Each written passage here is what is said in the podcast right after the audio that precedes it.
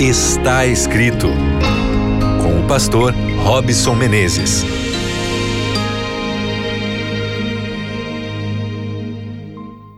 Seja bem-vindo, seja bem-vinda. Que bom que você já desde o começo aqui do nosso programa está conectado. Um grande abraço para você que é o nosso amigo, nosso membro ilustre da família Está Escrito. E é sempre um prazer dividir aqui com você reflexão na palavra de Deus. Portanto, então descanse, fique tranquilo. Olha, não muda a frequência do rádio aí não. Na verdade, aumenta o som e vem com a gente, se você puder, pega a sua Bíblia. Nós vamos aqui usar a palavra de Deus para entender quais são os pensamentos e propósitos que eu devo desenvolver na minha vida, no meu contexto diário, pessoal, profissional, familiar, enfim, em tudo que diz respeito à felicidade e o bem-estar. Seja muito bem-vindo, você que está aí também acompanhando o nosso podcast no Spotify, no Deezer, nossa família que cresce todos os dias, todas as semanas. Obrigado aí por compartilhar também o nosso conteúdo. E um abraço especial para você aí que acompanha pela rádio na web, Rádio Novo Tempo na web, no novotempo.com/rádio. Você encontra aí também o nosso conteúdo todo arquivado, tudo aquilo que já falamos no programa está escrito aí para você ouvir e também repassar para os seus amigos, os seus queridos. Vamos avançar aqui? O tema de hoje é admiração. Muito parecido também com o tema do interesse, mas hoje nós vamos trabalhando aqui com as nossas emoções, falando sobre isso que é tão importante desenvolver admiração. O que seria a admiração na perspectiva dos evangelhos? Veja, quando a gente observa essa, para, essa palavra, que não é assim é, pontual, ela é bastante usada nos evangelistas e na Bíblia toda como uma reação das pessoas à ação de Cristo, à ação de Deus, eu preciso entender o que é admiração. Então vamos definir aqui: admiração é um espanto que amadurece e aproxima você de novas descobertas, de novas realidades. Quando a gente se depara com algo inusitado, algo novo, a gente então fica admirado.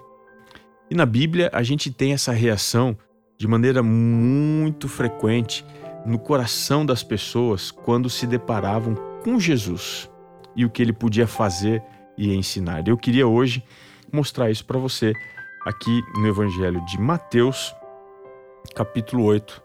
Eu quero ler aqui com você o verso 27. Diz assim o texto: E maravilhavam-se os homens, dizendo: Quem é este que até os ventos e o mar lhe obedecem?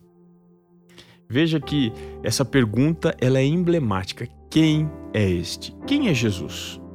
Se você fosse responder, quem é Jesus para você? Você poderia dizer: Ele é meu Salvador, Ele é meu Senhor, Ele é meu Criador, Ele é meu amigo, Ele é aquele que me acompanha em todos os momentos. Todas essas respostas estariam corretas e talvez você tivesse até alguma mais aí para adicionar a essas que eu dei. Mas eu queria mostrar para você quem é Jesus aqui no contexto do Evangelho de Mateus. Se você for à Bíblia, eu quero fazer isso agora com você, lá no Antigo Testamento, no capítulo 18 do livro de Deuteronômio, o verso 15, você encontra uma profecia muito importante. Diz assim o texto: Moisés, ele fala: O Senhor, teu Deus, te suscitará um profeta do meio de ti, de teus irmãos, semelhante a mim, a ele ouvirás. Observe que havia na expectativa judaica a promessa de que um novo Moisés viria para falar ao coração das pessoas. Então, o que Moisés seria, ou o que Moisés foi, ele seria para o povo. E dentro desse contexto, Mateus ele apresenta Jesus como sendo um novo Moisés.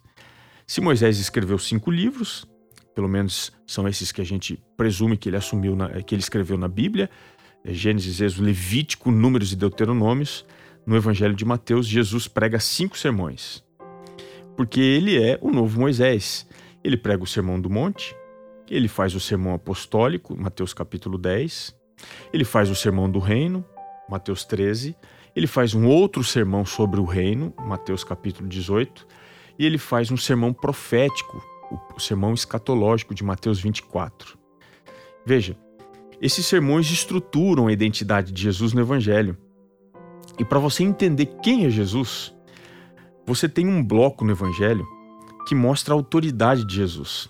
Entre o primeiro sermão e o segundo sermão, entre o sermão do monte e o sermão apostólico, Moisés ele é, descreve Jesus realizando dez milagres.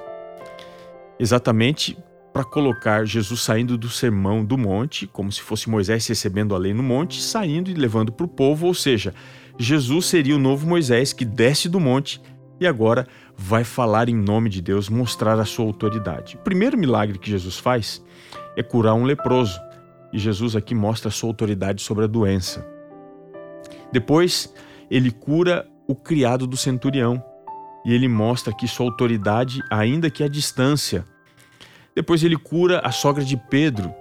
Ela estava com o mal da febre. Ele mostra aqui que Jesus tem autoridade sobre pequenos males.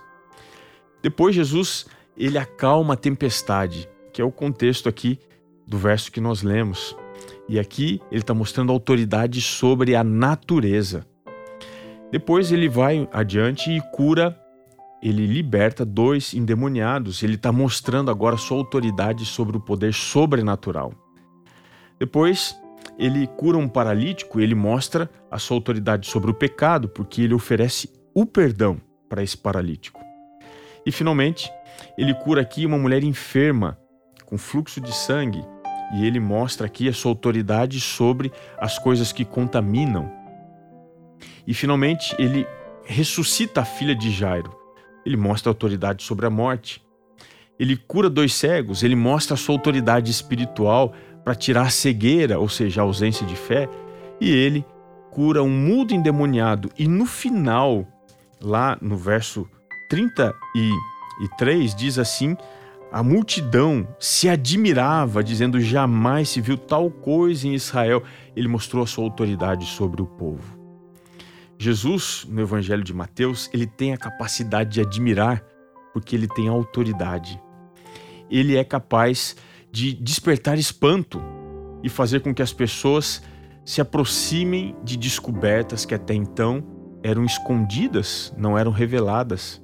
Jesus é aquele que pode fazer novas todas as coisas, que pode ampliar os meus horizontes, pode mostrar o seu poder, pode mostrar que nada foge à sua autoridade e o seu poder.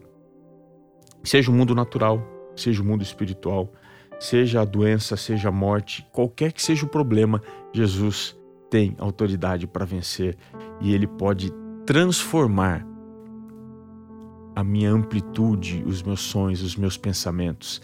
Ele pode me colocar diante de uma nova versão de fé, de vida, como sendo o seu discípulo.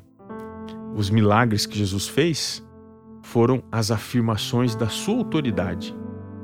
Elas provocavam admiração, porque Jesus colocava lado a lado o óbvio, a necessidade, e o extraordinário, a impossibilidade. Jesus dizia que ele podia andar entre a necessidade e aquilo que era impossível, ele podia fazer o extraordinário acontecer. Jesus, assim, chamava atenção para aquilo que ele é, e assim ele fazia o que ele fazia.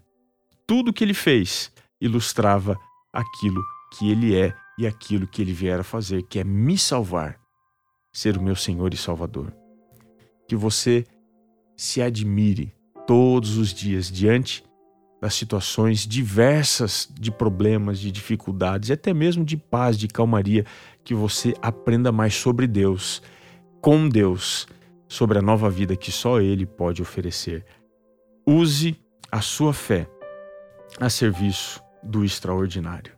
E Deus vai te carregar nos braços para ver o que só Ele pode te mostrar.